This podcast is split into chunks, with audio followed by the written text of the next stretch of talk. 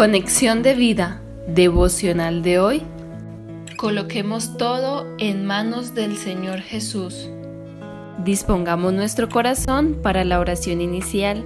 Señor Jesús, quiero estar unido a ti, en todo depender de tu dirección. Muéstrame el camino que debo seguir aún en el mínimo detalle de mi vida. Gracias porque me amas y tú te compadeces de mis debilidades. Amén. Ahora leamos la palabra de Dios. Mateo capítulo 12 versículo 30. El que no es conmigo, contra mí es, y el que conmigo no recoge, desparrama. La reflexión de hoy nos dice, hasta lo más fácil sin Cristo se vuelve complicado.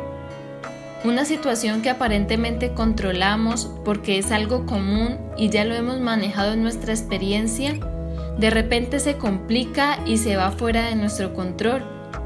Lo que en un principio en nuestra forma de pensar parecía fácil, manejable, sin ninguna novedad, puede terminar siendo nuestra mayor preocupación, porque precisamente allí estuvo la falla, pensar que no necesitamos de Dios porque era algo muy común o sin importancia. Algún viaje, un negocio, una invitación o cualquier cosa de nuestro diario vivir es necesario y prudente que la coloquemos en manos de quien tiene el poder para ver lo que nosotros no vemos e indicarnos el camino correcto. Por eso el Señor nos promete que te haré entender y te enseñaré el camino en que debes andar.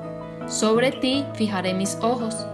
Salmos 32.8. También es cuestión de doblegar nuestro orgullo y prepotencia, nuestra tendencia a vivir independientemente de Dios. Pero, ¿cómo?